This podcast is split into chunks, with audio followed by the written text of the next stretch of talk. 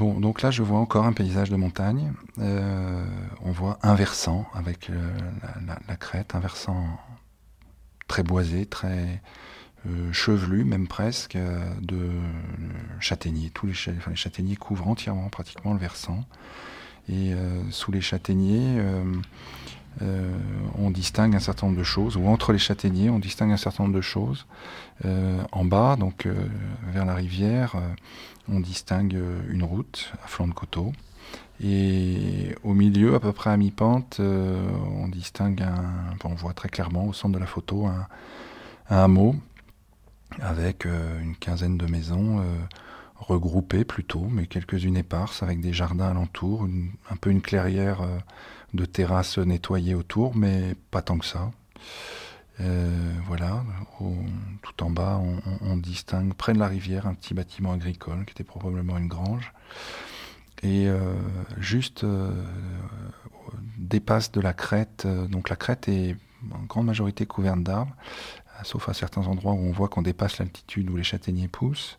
Et surtout, on distingue derrière une crête plus haute, plus lointaine, qui elle est nettement dénudée donc qui doit être au-delà des 8, 8 ou 900 mètres d'altitude.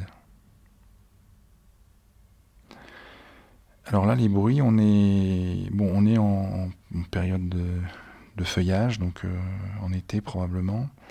Euh, les châtaigniers sont en fleurs, donc début d'été, euh, fin de printemps. Les bruits, alors cette, végétation-là, elle étouffe, en fait, elle étouffe pas mal les bruits, ce qui fait qu'on n'a pas du tout les mêmes perceptions. Même le, ruisseau qui est sans doute en bas et qu'on ne voit pas, euh, euh, on entendrait son, le son, mais s'il n'y a pas trop d'eau, je suis sûr qu'on ne l'entend pas. Euh, bon, là, on sent que le, village en face, on est juste en face, et avec la forme de la montagne, il y a certainement des bruits qui nous arriveraient de ce village, ce hameau. Euh, qui sont euh, par exemple quelqu'un qui est en train de, bêcher son jardin, euh, le bruit de la bêche contre la terre. on pourrait entendre une voiture qui démarre, quelqu'un qui emmène ses enfants à l'école. voilà. Des animaux, je. Oui, sans doute des oiseaux comme ça, là, au moment du fin du printemps où ils sont un peu actifs, des petits, des petits oiseaux. Euh, peut-être là, comme ça, dans ce, dans ce moment, si on est dans le cœur de l'après-midi, par exemple, une buse, euh, une buse qui crie, qui n'est pas sur la photo, bien sûr. Voilà. À tes souhaits. Ça peut être intéressant de regarder la version hiver, parce qu'on Alors, bien. Oui, c'est vrai, je fais pas le jeu des, euh, si je regarde la, version hiver, bon, bah, on retrouve là un paysage assez dire, traditionnel des, Cévennes, euh, Cévennes et, et Boutières euh, c'est-à-dire un paysage de terrasse et un paysage de châtaigneraie. qui est pour partie en grande partie abandonné, mais dès que l'hiver arrive, en fait, les feuillages disparaissent.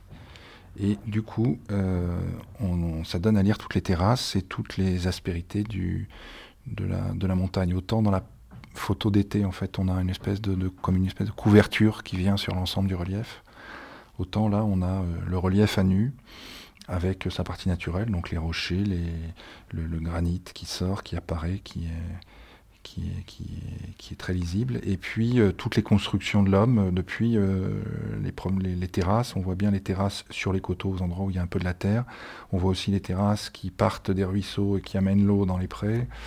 Euh, on voit les terrasses presque uniques, individuelles, qui soutiennent un châtaignier. Enfin, on sent vraiment toute la, distinction de l'aménagement de l'espace euh, traditionnel des, zones de pente. Euh, voilà pour ce qu'on voit. Ça donne bon, du coup un certain nombre de choses, d'annexes aux habitats qui sont pas lisibles en été, qui apparaissent. des hangars, des voitures, euh, voilà, toutes ces choses-là. Et puis euh, émergent de façon plus significative les, quelques conifères qui se trouvent là, qui sont les conifères d'accompagnement des maisons et pas des conifères de, plantation, euh, probablement des cèdres à côté des maisons, et quelques cyprès, j'ai l'impression. Là, du coup, le son doit être beaucoup plus métallique. Hein.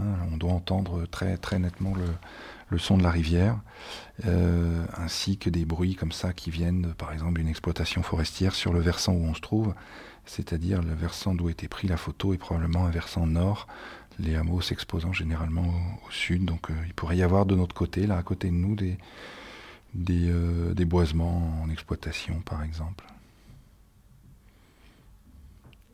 Alors qu'est-ce que ça devient tout ça dans, en 2050 euh, Moi j'aurais tendance là à dire, allez, faisons un, paysage rêvé en 2050, alors que ça pourrait être un paysage rêvé.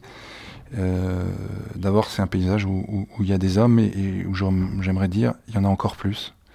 Euh, il y en a encore plus, pas partout. Il ne s'agit pas qu'il y en ait partout, mais il s'agit qu'à certains endroits, il y en a encore plus. Donc ça veut dire d'autres constructions. Bon, et donc un paysage rêvé, ce serait un paysage où ça, ça existe et où il y a à côté des constructions modernes, contemporaines, voire des maisons du futur euh, qui trouvent leur place là-dedans et qui trouvent leur place peut-être un peu de la même manière, c'est-à-dire euh, sous forme de hameau euh, ou sous forme d'une espèce de d'implantation en articulation très forte avec avec ce qu'il y a autour, c'est-à-dire avec euh, les terrasses, avec la végétation, avec la présence des jardins. On passera peut-être en 2050 dans une euh, société un peu plus de, subsistance euh, et de production autonome. Et je suis sûr que ces gens-là auront envie de jardin beaucoup plus qu'il y en a là. Et donc tout ce qui se passera autour du ruisseau, par exemple, sera fondamental et prioritaire et que les terrasses qui sont autour des ruisseaux ou les terrasses qui sont autour des quelques sources qui doivent se trouver par là auront une valeur nouvelle. Et on trouvera euh, autour de ça euh, sans doute une remise en exploitation d'une certaine partie de châtaignier, mais sans doute une diversification beaucoup plus grande de la, de la végétation et de, et de son exploitation avec euh, d'autres types végétaux, d'autres types d'arbres, d'autres types de cultures. Euh, et puis euh, des choses comme euh, la production d'énergie qui se trouveront dans ces parages-là. Voilà.